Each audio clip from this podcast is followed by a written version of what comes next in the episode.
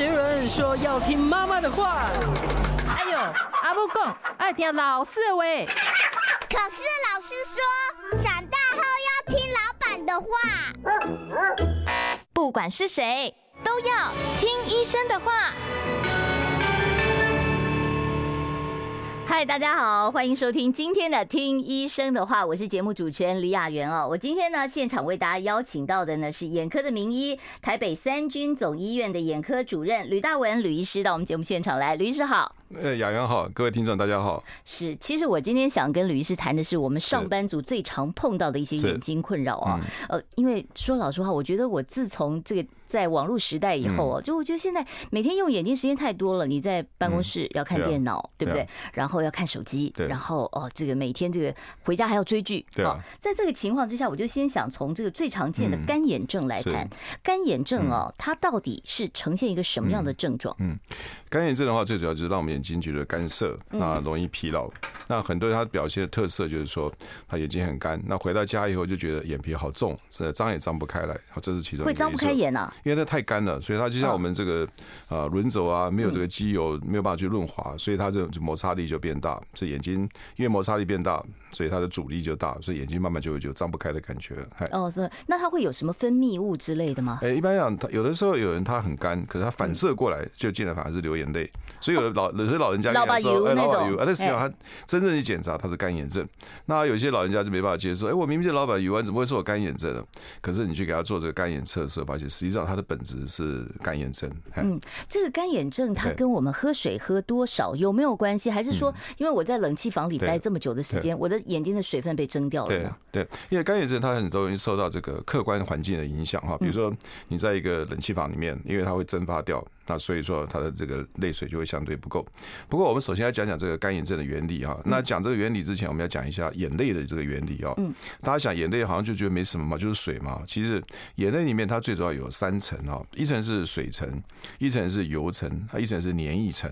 那如果说你的水不够的话呢，但你就眼睛就很干嘛哈。那可是有些人去给他做检查的，发现诶、欸，他的水是够的，可是他的泪水很容易蒸发掉，那代表说他的油层不好。那就是其实你在这个时候这样的患者，你不当时要补充他的水层的话，你要补充他的油层，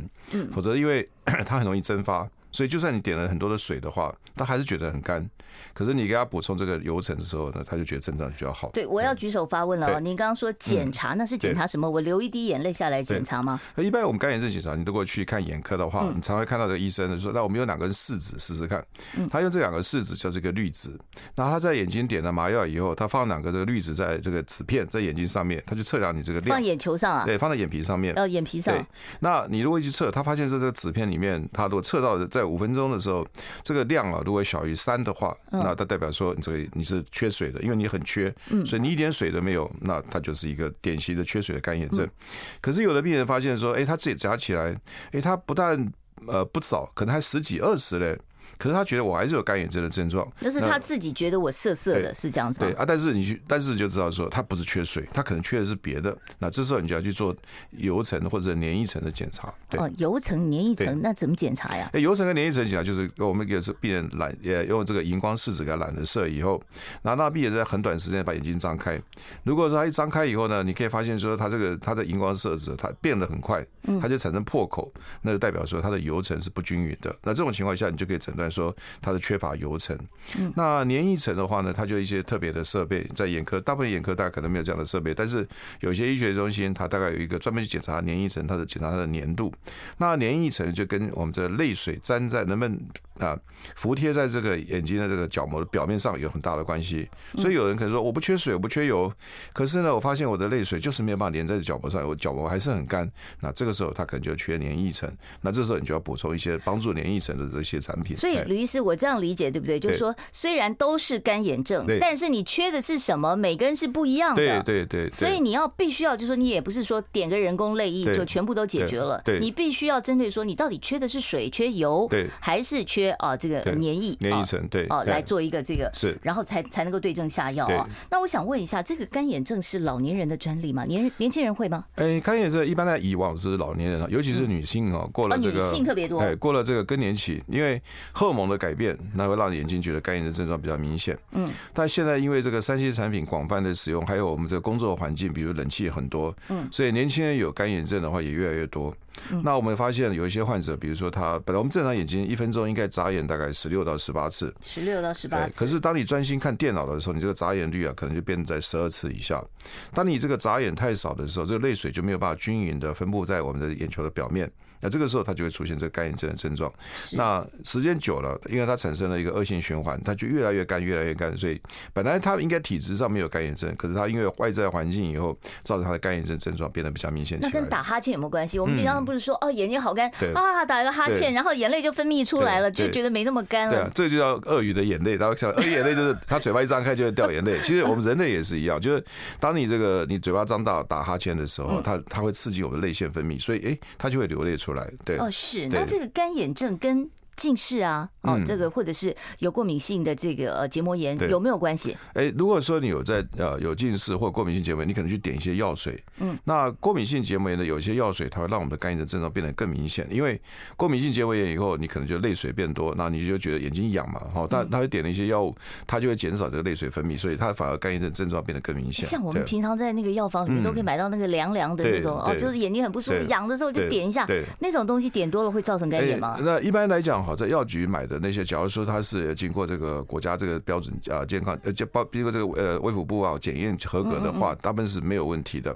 那因为他们主要成分大概都就是以这个生理盐水为主，那再加上一些就是一些赋形剂，还有一些或者加上一些啊粉质剂啊，让它的维持的时间比较久，大部分是没有问题的。嘿嗯，那这种眼药水对，啊如果说我们点久了，会不会有说什么长期的这个副作用呢？哎、它最大的副作用就是可能依赖性，也就是觉得其实没有那老么觉得干痒对，老你觉得不舒服。明明明就没有这么干，那可能就觉得哎，我想点一下，好，这个是一个依赖，心理依赖反而比较多。对呃是，那我点那个生理食盐水对行不行？有的人说人工泪液其实还蛮贵的哦。对然后，那如果对嗯说我直接拿那个呃生理食盐水对点，可不可以？生理食盐水它有这个短期这个效果，可是因为它一般没有这个赋形剂，所谓赋形剂就是说它让这个泪水点了以后，在眼睛的表面上能够存留时间比较久一点。嗯，那生理盐水因为它没有赋形剂，它一点了它马上就干掉了。嗯，所以你在瞬间你觉得好像是稍微湿一点，可是你会发现哎，它没有办法持久，所以才会有目前市面上有这么多种的干眼症的药水。哎是。但讲到这个干眼症，很多人就会想说，我光靠用点的药物外用的话，嗯对好像我没有办法就是从头把它有效的完全根治对。我有没有办法靠内服什么样的有药物有，嗯然后让我的干眼症就彻底好了对呢啊？因为干眼症，他们现在发现了、有一些患者跟他的泪腺的一些发炎反应有关系，所以如果说你、这那是个、慢性发炎喽。对，如果说你有这个慢性发炎，它可能会针对你这个发炎来治疗，嗯甚至有的时候干眼症的患者需要吃到这个这个这个呃这个呃消炎药。那嗯为什么？因为它泪腺发炎了，所以你吃了消炎药以后，哎，它症状有时候就会改善。那有一些有一些干眼症的病人，比如说他可能是啊、有这个红斑性狼疮、类风湿性关节炎，那这个它会影响到我们的泪腺的功能。那这个时候，他有时候可能需要需要使使用这个类固醇的药物来治疗。那有一些关眼症的患者，他可能是身体里面就缺少一些油脂。我刚才讲，就是说，如果你不是缺水，你反而是缺油的话，那你补充一些好油的话，那对干眼症也会有帮助。您讲的啊这个好油是吃进去吗？，对，我们可以比如说一些像鱼油的产品啊，嗯，或者说是像这个啊、一些这个植植物油啊，哈、嗯烤这些植物油啊、葵花油这一类的，那它也会补充我们这个身体里面的好油的成分，那让你因为这个它你在身体里面吃了以后，它经过血液系统也会到我们泪液里面去，所以这种情况之下，它会让你的干眼症症状也会改善。干眼症跟嗯我一天用多少眼有没有关系啊？ 哎，如果用眼越多的话，你的症状感觉越明显。对、嗯啊，我们一般讲都建议说，每日用眼的时间大概最好不要超过六小时啊。不过在现代生活里面，我想大概很难了、每天如果不超过十二小时，大概都很 少见。很难、欸，对有时候对坐在那个对啊家里面，在那边躺着，还要拿一个 iPad 在那边对啊看剧哦、那我我听很多人跟我讲，他说现在嗯对啊其实很讨厌，就是对啊我现在觉得看书很吃力，因对为现在都用电子书嘛是哦。但是有人说，你如果就算拿纸本的对啊书看书，也比看电视伤眼睛，这对个啊观念到底对不对？因为哈，这个这个看呃看这个纸本书啊，它其实它对眼睛的伤害其实是最小的。那我们用这个电子书，它伤害比较大，最主要是因为电子书它有一个发光源，嗯，它的发光眼我们一般就知道它是一个 LED 的发光眼。嗯，那这个 LED 呢，它会让它的画面看起来就是比较黑白分明，所以它里面含有很多这个蓝光元素。所以如果习习惯长期在使用像这些三 C 产品的话，它我们对眼睛的黄斑部确实是有影响。对，是，那我如果说在看这些三 C 产品的时候对，我是不是需要把旁边的灯全部尽量的打亮？嗯，然后或者是说我需不需要把我的这个电脑的这个亮度给调到特别低呢？嗯对，诶、我一般亮度也不要太低哈。那为什么这样讲？当你亮度很低的时候，那我们瞳孔因为对它的反应，所以瞳孔会放大。我好像要觉得很用力才看得对，到。那你瞳孔一对放大，有就更多的有害光会进入到眼中，所以也不要太，应该是适度。所以我们一般讲大概亮度啊，大概维持在百分之六十到百分之七十左右，大概建建议是这样最好。哦，所以还不对是说这不，我们有的时候我都会把它调到四十五啊、五十啊嗯对这样子。我想说啊暗一暗点一比点哎较不伤眼，对没有，不可是暗对？一点瞳孔放大，嗯然后让这个有害光更容更容易进入到眼中，其实不好。所以，对吕医师照您的讲法的话，就是我把这个房间里面其他的光源打开，对然后呢，我的这个亮度啊放到呃呃六十对差不多左右，对这对样就是一个比较理对想这的样阅比读较理状想态。对，是而且很重要一件事距就离是呢？说距，离很重要在就是说大概一只手的这个距离了哈。哎一只手对，那另外很重要很重要就是说，我会建议哦，我们要稍微放高一点。放如果高说一点嗯对，啊如，果说我们可以的话哈，尽量用这个桌机，不要用 iPad。如果你要长期工作哦手的话拿，着不行哈。哎，手但手会酸，你再拿不久，你就会放到桌上来，所以你就嗯习惯性会低头。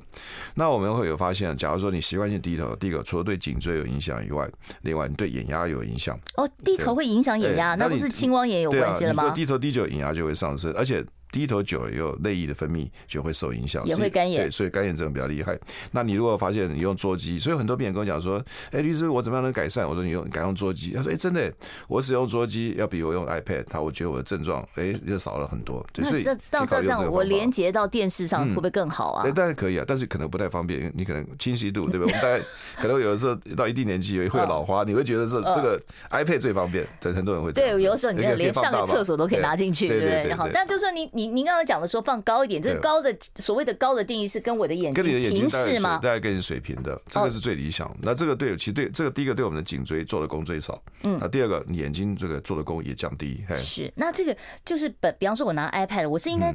笔直九十度，还是应该要斜一点呢？哎，我们大概一般建议来斜个大概二十度到三十度左右，你可能最舒最舒服，嘿。好，这个大家记一下哦。这个你下次再要看呃追剧的时候，你特别注意一下。好，我们要稍微休息一下，待会儿我继续来跟吕大文吕医师呢来讨论用眼的一些规则，特别是上班族，你一定要听仔细了。我们休息一下。我关心国事、家事、天下事，但更关心健康事。我是赵少康，推荐每天中午十二点在中广流行网、新闻网联播的《听医生的话》。我们邀请到的都是国内数一数二的医疗权威，给你一个小时满满的医疗资讯，让你健康一把抓。除了收听以外，还要到 YouTube 频道上订阅 “I Care 爱健康”，按赞、订阅、开启小铃铛，爱健康三支箭，一件不能少。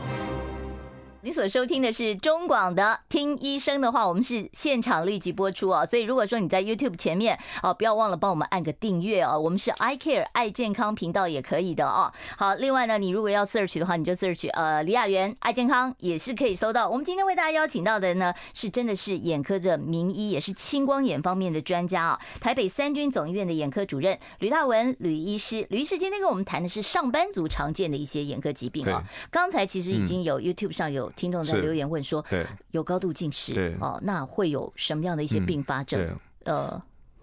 那高度近视，我们现在定义就是近视在五百度以上称为高度近视。那高度近视最大的问题就是，因为我们所谓的近视啊，大概你每增加这个三百度，嗯，我们眼睛的这个轴长就会增加一个毫米。那你想想看，我们的这个上帝在造人的时候，他并没有想到说你将来度数会变这么深啊，所以他给你的视网膜量是一样的。所以当你的眼球一直在拉长的时候，所以你视网膜就拉得很紧。所以高度近视最容易产生就是产生周边网膜退化，所以这样就有机会产生这个啊，产生这个黄斑这个这个视网膜剥离，然后甚至很容易产生黄斑部破孔，这个最常见。那因为高度近视以后，眼球轴长拉长了，所以眼睛里面的血液循环也不好，所以它也很容易产生这个白内障，也很容易产生青光眼。所以其实高度近视它不是一个很单纯的病，它会让你整个眼球的情况都变得不好起来。对。是。那如果说我的近视也许不到五百度，对也许四百五十度对，嗯可是如果说说我再外加上散光，再外加上我有老花眼，哦，这些全部这个度数要怎么算嗯呢？这个数学公式是什么？当然，我们有就配眼镜的时候，它有一个一个计算方法。不过我们现在一般来讲，就是我们就只算你这个验光的时候，看远的视力的时候，近视度数是多少，就成为就只要五百度以上，就成为高度近视。是是不是你呃怎么讲啊？就是说越早戴眼镜，嗯你的度数的增加速度就会越快呢？哎，我们发现是这样子啊，你越早戴眼镜啊，代表说你就是有这个轴长会拉长的这个机会。嗯，那根据我们眼科医学会的统计啊，假如你在小学三年级的时候，你度数就到达这个三百度，你在小学毕业的时候到达五百，你这辈子的度数就绝对不会低于一千度，哦，所以这非常可怕。所以我们现在一般国民健康局还有这个眼科医学会一直在鼓吹，就是说想尽所有办法。就是让近视度数在小学毕业之前不要超过三百。你如果说不要有度数，那大概不可能，因为我们现在入小学的时候，我们近视力就达到百分之二十了，所以要变没有近视不可能。可是你不要让它加深，因为你加深，因为越小在儿童时期加深越快的话，将来的度数就会越深。所那那以怎么样在儿童时期控制好，这是非常重要。好，那如果真的是已经来不及了，已经没对控制好了，对超过五百度对了哦，那怎么办？就是说，是不是应该越年轻做这个镭射近视手术越好呢？哎、但镭射近视手术说它只是一个魔术，嗯，它只是在角膜上面做一些这个方法，然后把这个度数去除掉，可是它还是没有改善你眼球里面的原来状态，所以你容易好发网膜玻璃，容易好发青光眼，容易好发白内障情况还继续存在，你只是度数没有，嗯可这个度数没有的话，它可能给你的一个呃一个叫做额外的一个安全感，你以为好像你就好了，就实际是上风险仍对在，只是对度数只没是有有了度。数而已。所以我们认为，只要是超过五百度的患者，我们会建议每半年就应该到眼科做个详细的检查。那对如果已经动过近视的对镭射手术对以后，他还会再得近视吗？会啊，因为这个，假如说你是高度近视，比如我们我们常看到的例子是这样，假如说他原来度数是一千度的，嗯，他去做完今天镭射，大概很快，可能大概在两年之内，他可能就出现七十五度到一百，然后最终的话可能又出现两三百。也就是说，我们现在发现了，我们这个角膜最大容忍度、哦、大概是针对八百度以下的近视，它的效果最好。你只要过了八百以后，你跟他这个上天借的这个这个债，他得要一定要还的，最后这个度数还会再显现出来。是，对那那吕医师，我又要举手发问了啊！这个如果动过镭射近视对手术，会不会特别容易得干眼症？哎，会的，因为我们哦做真镭的会啊射，对，因为我们做镭射手术的时候，它会切我们这个呃泪水的分泌跟我们眼睛的三叉神经有关系。嗯，当你在做这个镭射手术，它会切掉一部分的这个三叉神经，所以这因为它断掉了，所以泪水分泌就会减少，所以相对的，你做完镭射手术，多多少少都会有干眼症。对，嗯是，那其实做眼睛的手术也不止镭射近视这一件事啊，还有这个有的爱美的哦，这个把眼睛弄大一点，对啊，这个开眼头、开眼尾，对对呃那这个会不会也是造成干眼症的元凶呢？嗯有的时候也会啊，比如说你过度的矫正，过度矫正以后，让你眼睛完全闭不起来的时候，这个时候也会啊。像我们有时候看嗯双到眼皮也会吗？双眼皮手术也会吗？哎、在短暂之内绝对会哦。那但是才做完的话，你可能会觉得泪眼汪汪，因为不舒服，眼睛肿，所以觉得泪眼汪汪。可是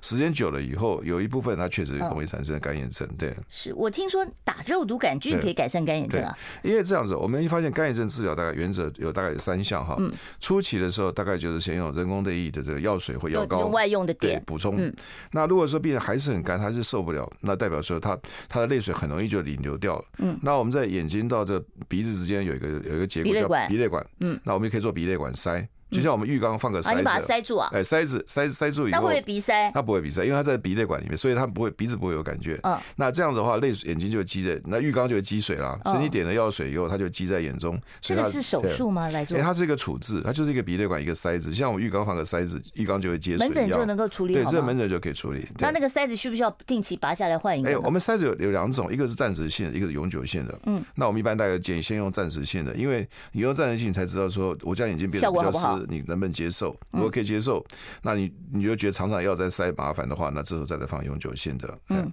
那假如说你用塞子有还不行，那第三步的话，大概可以打肉毒杆菌。那为什么会发现这样？我们会发现了，比如说有一些人呢，他曾经因为面神经麻痹，面神经麻痹以后，他眼睛就是开始哎就张不太开来。可是这些病人呢，他眼睛就觉得不会那么不会那么干，嗯，所以他发现说，其实我们那就利用这个原理啊，我们利用这个肉毒杆菌去减少眼睛的眨眼率。比如说他本来一分钟，我讲说他眨眼可能要啊、这个可眨眼不是泪水会分泌比对较多啊吗？，但是对一些假如他已经没有泪水的人，哦如果正常人的话，眨眼多眨眼，它让可以让泪水均匀分布在表嗯面。可是，假如说你本来就没有泪水了，你多眨眼的时候，你会你把只是让水分散失的更多。对，你让泪水更容易从鼻泪管挤掉，所以这个时候你使用肉毒杆菌，那它会改善。对，哦，那这个肉毒杆菌我知道在医美上面对几个月就要补一次啊对。那这个在眼科也呢？是，大概六到八个月，大概再打一次。那我们在临床上其实啊，我们有很大另外一个病啊，叫眼轮匝肌亢进症。那是什么病、眼轮啊？匝肌亢进症啊，这个大概就是典型的女性啊，大概五六十岁，那她常常就觉得说眼睛很干、很不舒服。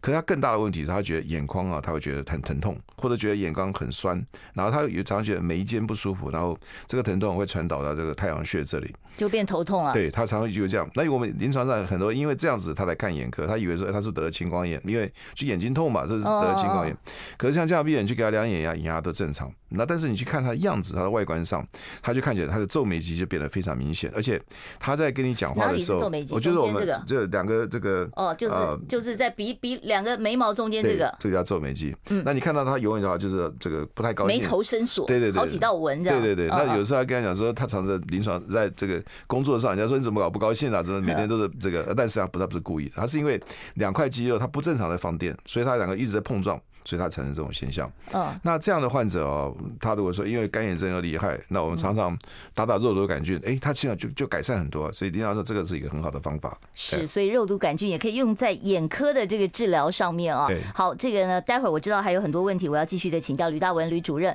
我们要稍微休息一下，在三十八分之后呢，我才会打开现场的扣印专线。到时候如果听众朋友你有一些有关于眼科方面，特别是我告诉大家是青光眼的专家 啊，就是我们今天吕大文吕医师。我关心国事、家事、天下事，但更关心健康事。我是赵少康，推荐每天中午十二点在中广流行网、新闻网联播的《听医生的话》。我们邀请到的都是国内数一数二的医疗权威，给你一个小时满满的医疗资讯，让你健康一把抓。除了收听以外，还要到 YouTube 频道上订阅 “I Care 爱健康”，按赞、订阅、开启小铃铛，爱健康三支箭，一件不能少。好，欢迎大家回到我们听医生的话节目现场啊！我是主持人李雅媛。我以前觉得我讲话超快的，我今天发 现棋逢对手，而且呢技高一筹，没有就是我们吕大文吕医师啊不好意，思是我们这个三军总医院的眼科主任，而且是青光眼方面啊眼科的一个权威吕大文吕医师。呃，刚才我们这个 YouTube 上面问题其实好多好多，嗯对啊我几乎都来不及回答啊对啊对啊。那我就继续要跟这个好嗯吕医师来讨论这个干眼症的问题。对，这讲到这个干眼症，您刚才讲说，他每个人的干眼的情况不一样，有的嗯对是缺油，有的缺对水，有的缺粘液。对，嗯那我买的这种人工泪液里面，我是不是也有特殊的要挑选的？对，还是说我可以量身定做我适合的对。人工泪液呢？对，一般就是 try and error，就说你你试试看这个可不可以，你如果觉得可以，你就继续再使用。这是成药嘛，对不对，对？一般人工泪液它就是它不需要这个医师处方的，嗯，那它大概有各种类型的了哈。那有的时候你们看，有的粘粘稠度比较高，有的比较没有那么粘稠，因为很多病人，大部分病人呢、他可能就需要一个凉凉的，那他需要只要点水的。那这种的话，你就不需要点太黏的，因为黏针点下去以后，他觉得第一个视力也会受影响，第二个他会觉得不舒服，所以这种情况下，你可能点水就够。可是有些人他非常干啊了，比如说他可能有红斑性狼疮或者类风湿性关节炎，那它的这个泪腺功能完全没有了。那干到你光点水以后，它效果不够，那这时候就需要配合一些油膏的使用。那这个时候就需要用，对，您刚刚讲到的这些红斑性狼疮这种自体免疫疾病啊嗯对，对那到底造成干眼是因为它的用药造成的，还是说是这个疾病本它身啊它造是成？它是疾病造成，因为这些疾病呢，它是一些啊风湿免疫疾嗯病。那我们这个泪腺呢，它本身也是一个结缔组织的一种，嗯所以它发炎了，所以它产生的泪水就减少，所以这个时候就需要依靠一些外来的一些啊药物啊或者是药水来补充。哎嗯是，我想问一下医师，就是说，像很多有化妆习惯的女生，你知道那个化妆呢，对真的要很仔细的人，她每天花最多时间就对画眼睛对，一个眼睛可能就要花半个小时对以上啊，对要上睫毛膏、涂眼对影啊、眼霜等等，这些东西会不会阻塞泪腺？会不会呃造成你的干眼症恶化？因为有的时候他们还是对防水材对啊质，哎，对，像那种浓妆的话，尤其是眼线啊，或者是这个睫毛膏，确实的确会阻塞，嗯因为它不光阻塞，它甚至有机会可能会产生东西产生针眼。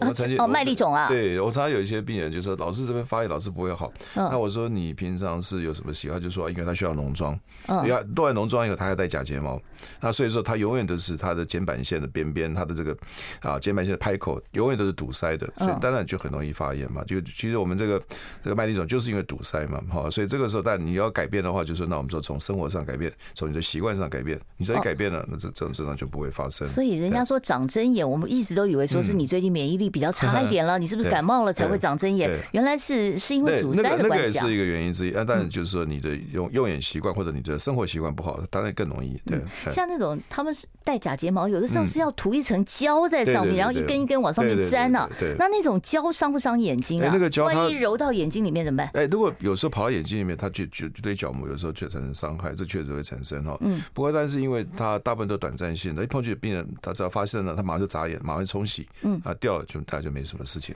但是因为这些胶哈，它也会堵塞我们的这个皮脂腺的这个出口，所以你常常用的话，确实就很容易长针眼，还是老问题会出现。哎是，像我们每次点眼药，我就觉得点完我嘴就是苦的，对好像是那个眼药水就哎、对就顺着鼻泪管就流到嘴巴里对没面错对。很多人就讲说，我每天要点好多次对眼，这对啊各种眼药水对啊，那我会喝进去了对啊太多不该喝的药呢。对，是因为鼻泪管就是我们眼睛到鼻子之间的一个一个通道。嗯，那所以我们有时候讲点药的时候，很重要就是你点完药以后，立刻要把这个鼻泪管去压着。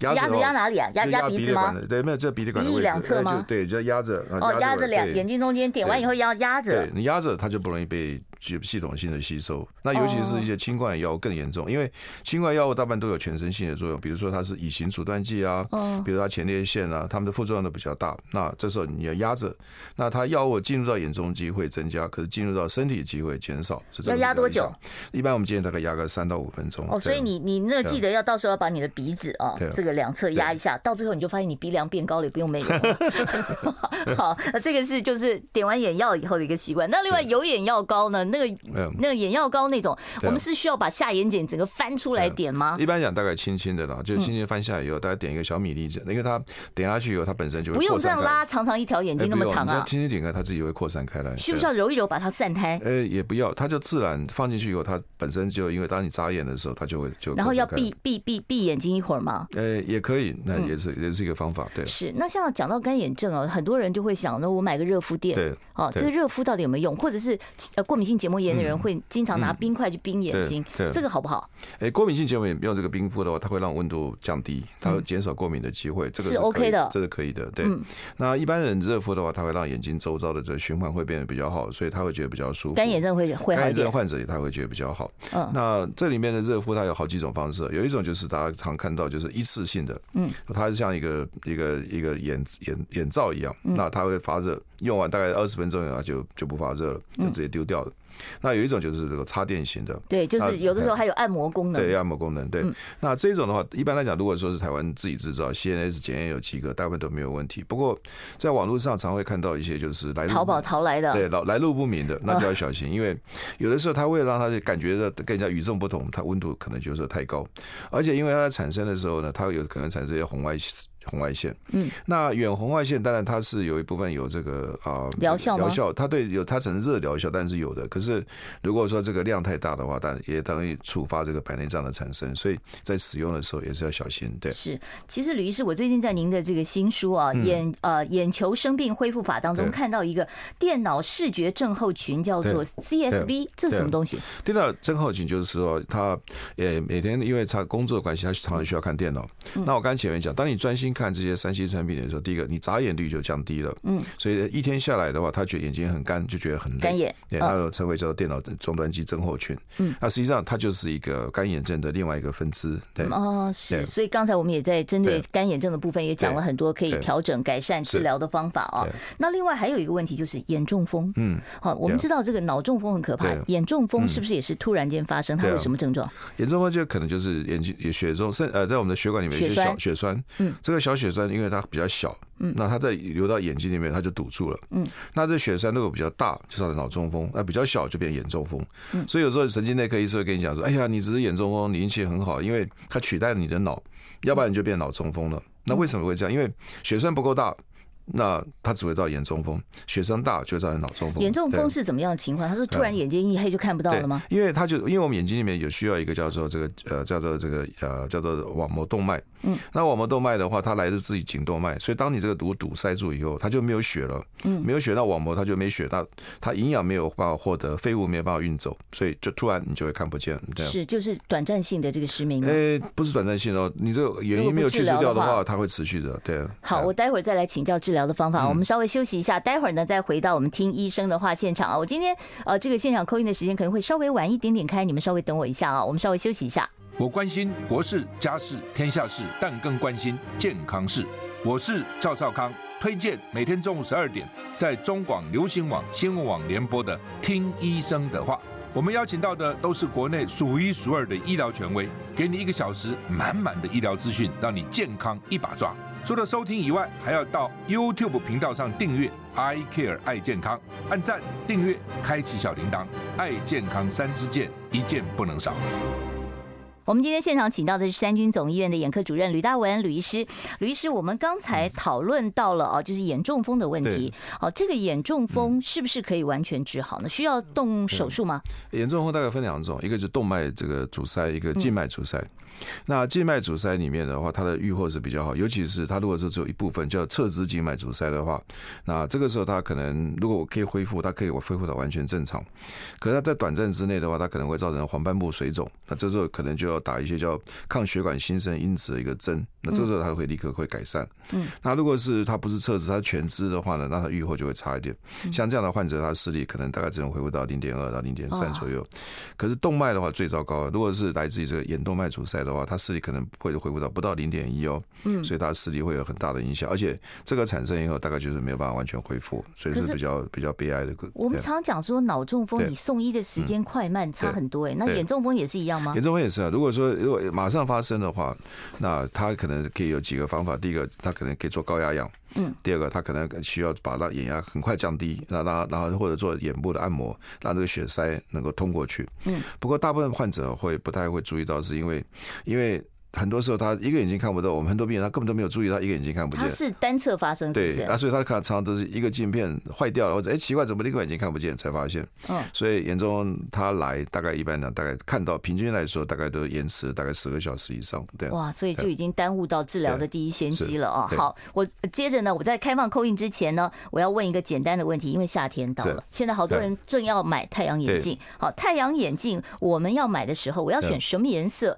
然后我要注意它哪些规对格？对，一般讲太阳眼镜呢，就首先就是说你要抗紫外线，所以大家讲要抗 UV 四抗百， UV 对四百对，啊不，要在路边随便去买一个那个像对啊玩我看那个都对摆个抗对对 UV 400对不要随便去买个像玩具镜片啊， 200像块就有对对，哎儿童的那种大概都不适合，我们一定要买这个光学镜片，这是一个。嗯，那另外一个到底什么样的颜色哈？我会想，如果说你是对没有什么特别的，你对生活上没有特别的，那一般讲灰色系大概是最容易，因为它失真最少。嗯。但是假如说你你常常会啊暴露在这些比较强的这蓝光的这种状生活环境之下的话，嗯那我会觉得黄黄棕色的这个太阳镜是最理想。那为什么会这样想？因为我们的这个我们的这个光谱啊是红橙黄绿蓝靛紫。嗯，所以当你把这个紫光你把它这个阻绝掉以后，它的下一个能阶就是蓝光，所以蓝光就会被加强。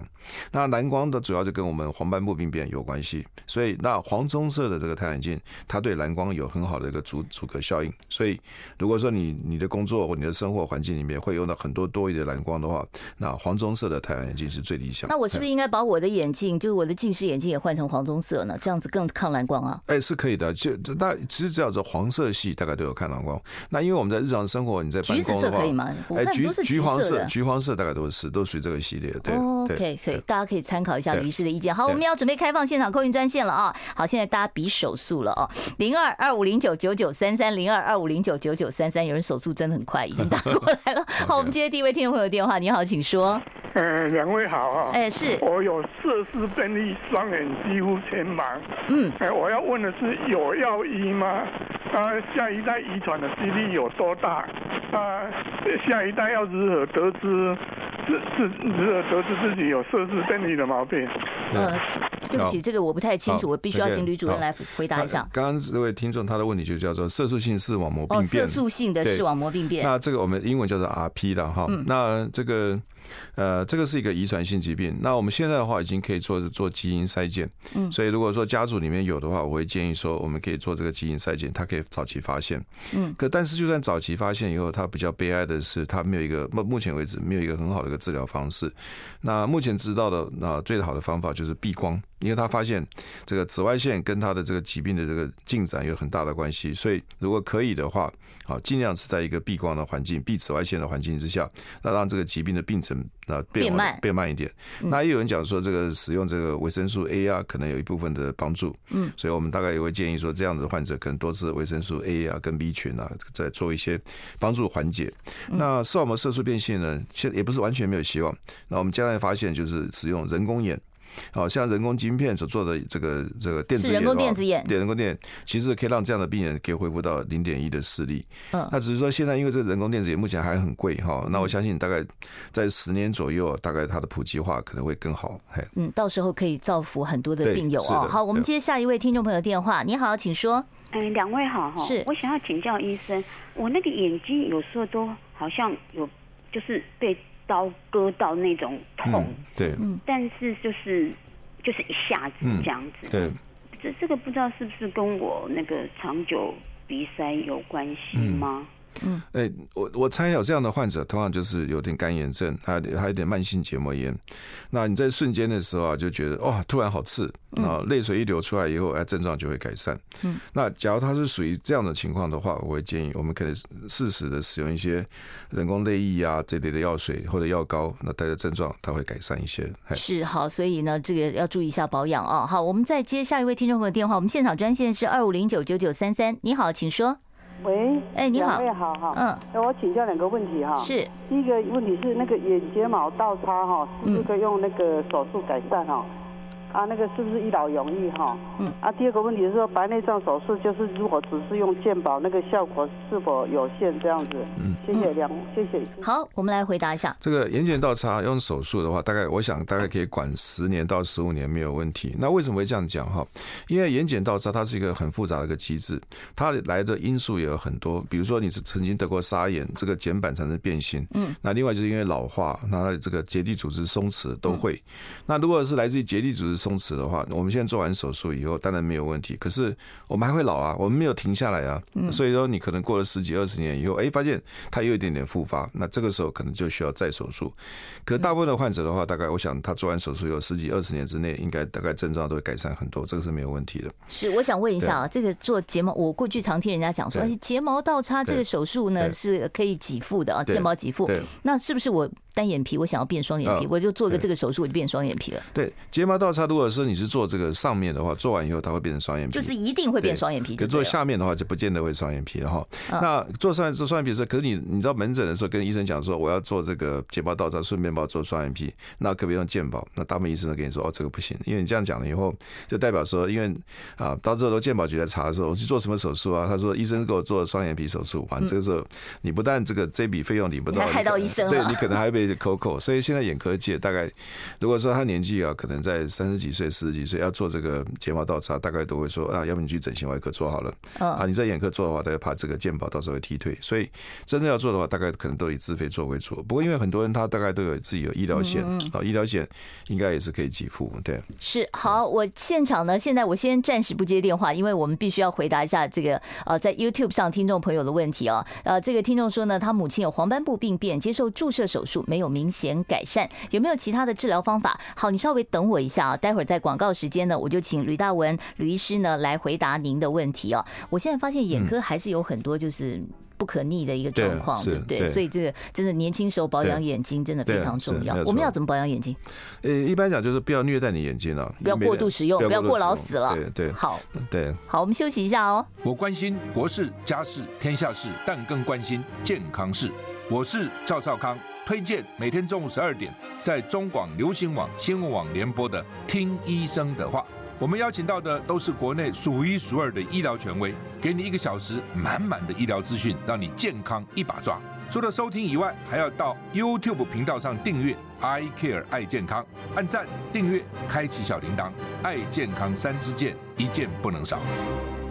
欢迎听众朋友回到我们听医生的话节目现场。我今天现场为大家邀请到的是台北三军总医院眼科的吕大文吕主任哦，也是青光眼方面的专家。如果听众朋友你有任何有关于眼科方面的问题，都欢迎大家直接拨电话到零二二五零九九九三三来提问。我们接下一位听众朋友电话，你好，请说。呃，两位好，我想请是问哈，我是最近就是眼睛很累，早上起床根本没有看什么山西产品就很累，嗯然后过一个小时又发现眼眼外眼角灼热，然后一个照眼一照镜子发现有血丝，请问这是什么原因？该如何改善？嗯，对，眼睛里有血丝是很多人很头痛的问题。我猜应该是有干眼症的现象。嗯，那如果一早起来就很累啊，我们可能要请就是身边人注意一下，说我们在睡觉的时候眼睛是不是有闭镜？因为很多人啊他在睡着的时候，他眼睛是没有闭镜的。哦，真的啊、哎，没有闭紧的时候，他他眼睛这个泪水啊，就一直在脱水，嗯所以早上起来的时候就很干，他眼睛就很难过可。这不可控制怎么办呢？难道我戴个眼罩吗？对，假如说你有这种情况，一般建议要戴眼罩。然后戴眼罩以外，他可能要在睡觉前用个药膏，那这个时候他症状就会改善很多。对哦，，好，所以可能要观察一下你睡觉的时候眼睛有没有微微张开一点点哦。好，我们接下一位听众朋友电话，你好，请说。你好，我想我请问一下，医师那个眼睛会有那个小，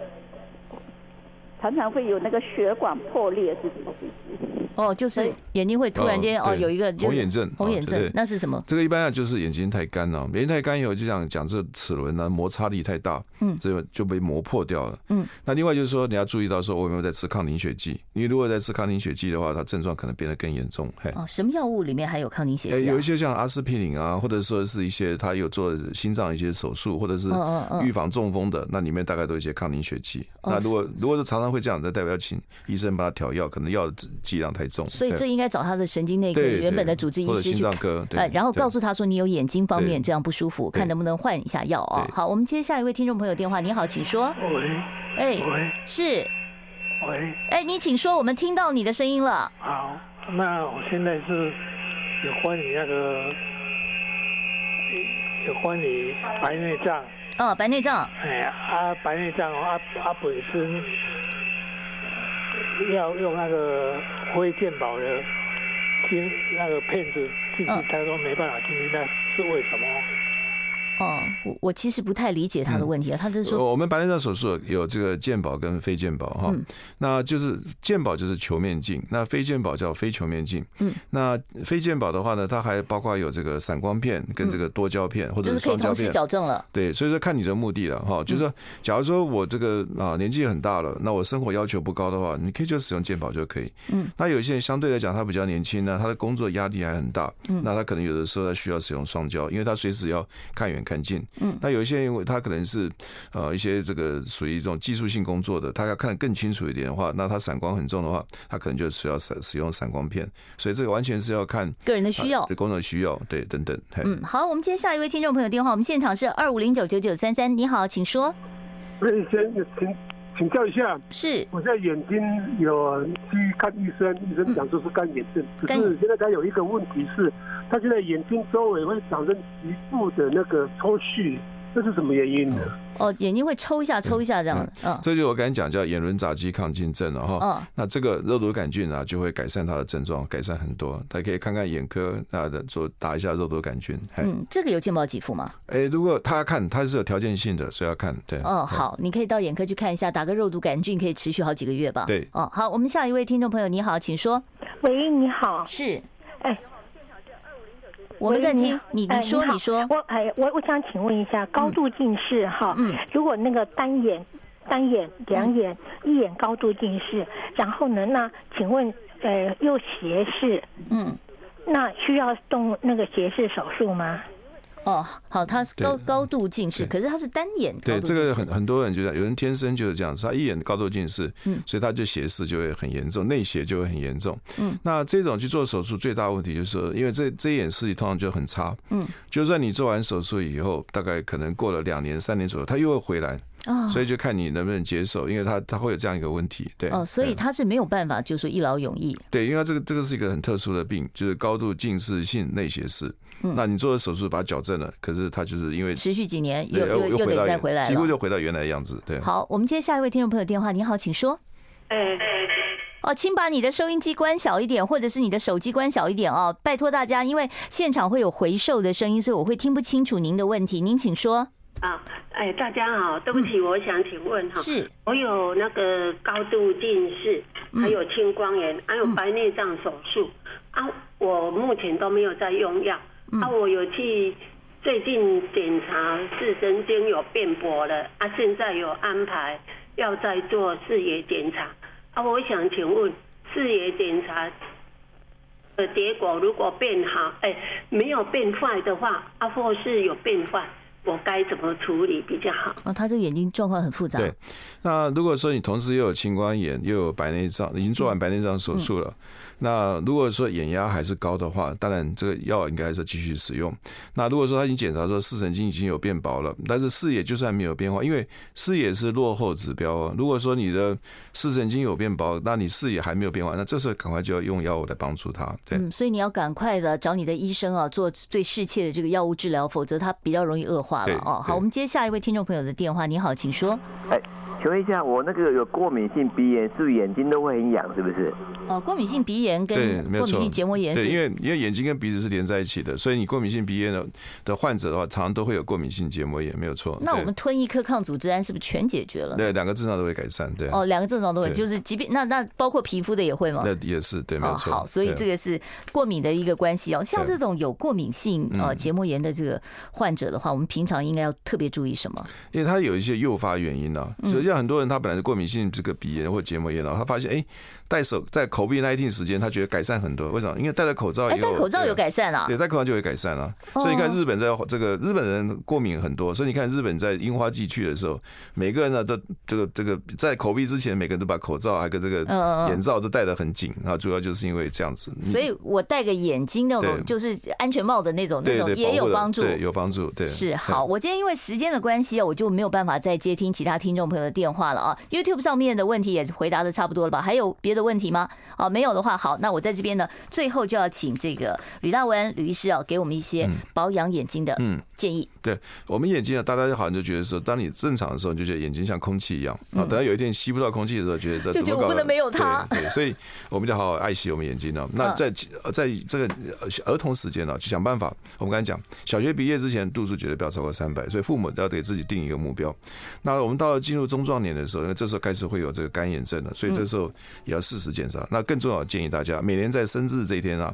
去做检眼睛哎检查做眼睛检查。对，好今天因为时间关系，我就跟吕大文吕医师聊到这里了，非常感谢吕医师接受我们的访问，谢谢呃谢谢吕医师。拜拜。